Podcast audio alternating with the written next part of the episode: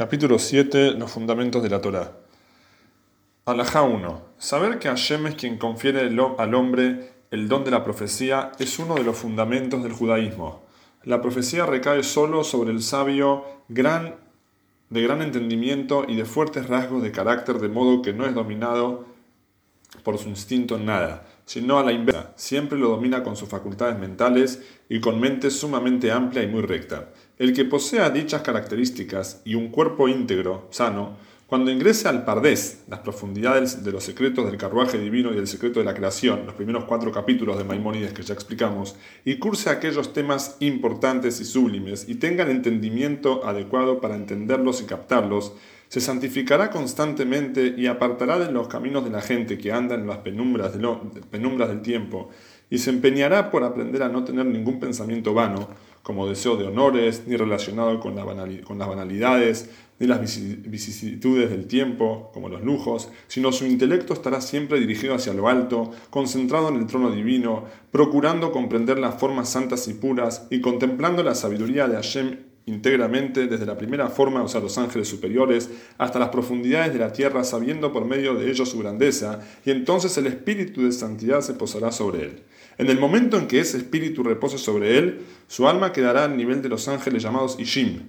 Es el décimo nivel de los ángeles, el cual tiene contacto con los humanos, como explicamos en capítulo 2 y se convertirá en otro hombre y entenderá que no es como era antes, sino que se elevó por encima del nivel de los demás sabios, como expone respecto al rey Shaul, y profecitarás con ellos y te convertirás en otro hombre. Alajá 2.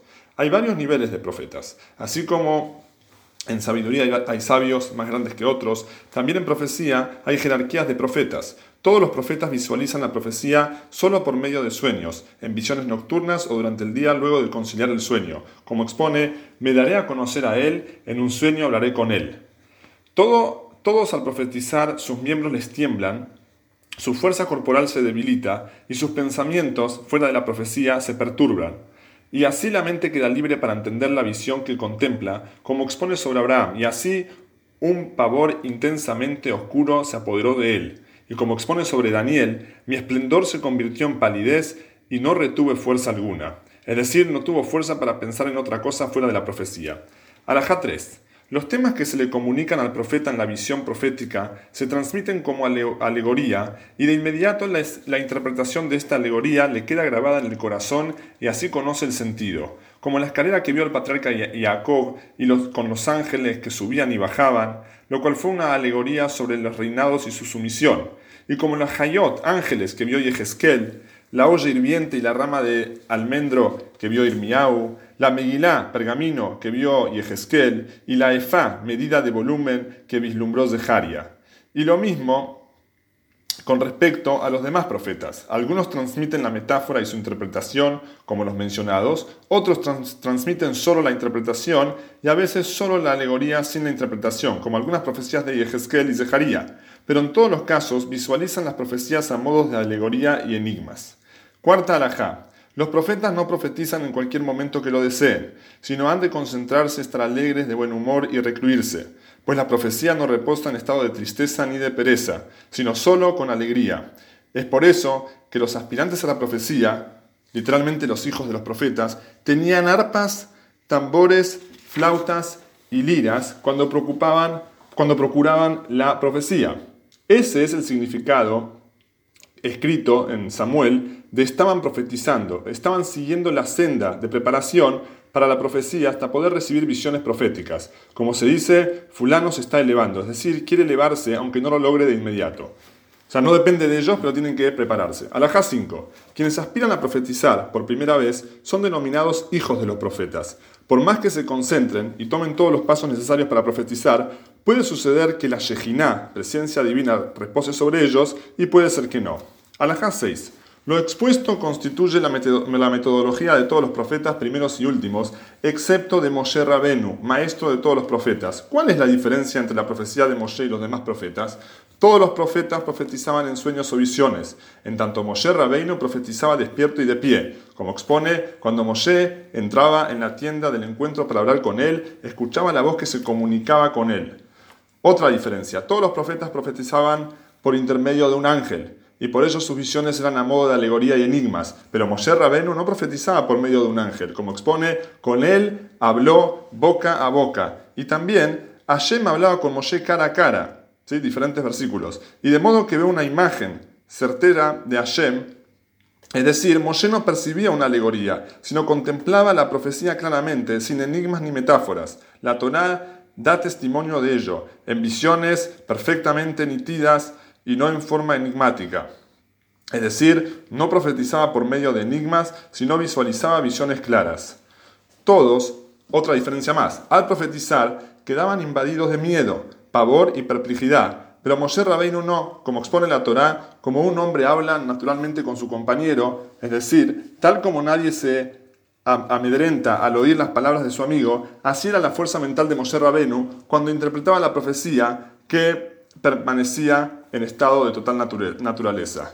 Ningún profeta podía profetizar en cualquier momento que lo desease, excepto Moshe Rabbeinu. Cuando él lo deseaba, se investiga el Ruach HaKodesh, espíritu de santidad en él, y la profecía se le revelaba.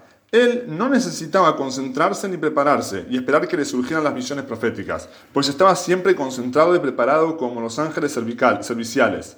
Por ello, profetizaba cuando quería, como expone, quédense, voy a escuchar qué ordenó Hashem respecto de ustedes. Ese don de profetizar cuando quisiese se lo confirió a Hashem, como, como expone, ve y diles que retornen a sus tiendas, y tú, Moshe, permanece aquí conmigo. De esto derivamos que en el caso de todos los profetas, cuando terminaban de profetizar, regresaban a sus tiendas y a las mismas necesidades físicas que toda persona, pero por consiguiente no se separaban de sus esposas. En cambio, Moshe Rabenu no regresó a su tienda y se separó para siempre de la mujer, y de todo placer mundano y conectó su entendimiento a Hashem. La majestad nunca lo abandonó, resplandeció su rostro y se santificó como los ángeles. La 7. Es posible que la profecía del profeta sea solo para sí mismo, para ampliar su mente e incrementar su comprensión, a fin de saber lo que no sabía acerca de aquellos importantes temas. También es posible que sea enviado a alguna de las naciones o a la gente de alguna ciudad o imperio para otorgar entendimiento a esa gente y hacerles saber lo que tienen que hacer o para evitar que sigan sus malas prácticas. Al enviarlo, Hashem le otorga una señal o maravilla como prueba a fin de que la gente sepa que realmente es un enviado de, Hashem. No obstante, no a todo individuo que realice una señal o maravilla se le cree que es profeta pues debe tratarse de un, de un, individuo al cual se considere idóneo para la profecía, de una sabiduría y calidad de actos que supera a sus semejantes, que siga las sendas de la profecía con santidad y ascetismo, y ascetismo. Si luego ejecuta una señal o maravilla y alega que es enviado de Hashem, es un deber escucharlo, como expone a él, escúchenlo. Puede suceder que ejecute una señal o milagro y no sea profeta, y que haya algo tras dicha señal. Por ejemplo, que sea una mera ilusión óptica.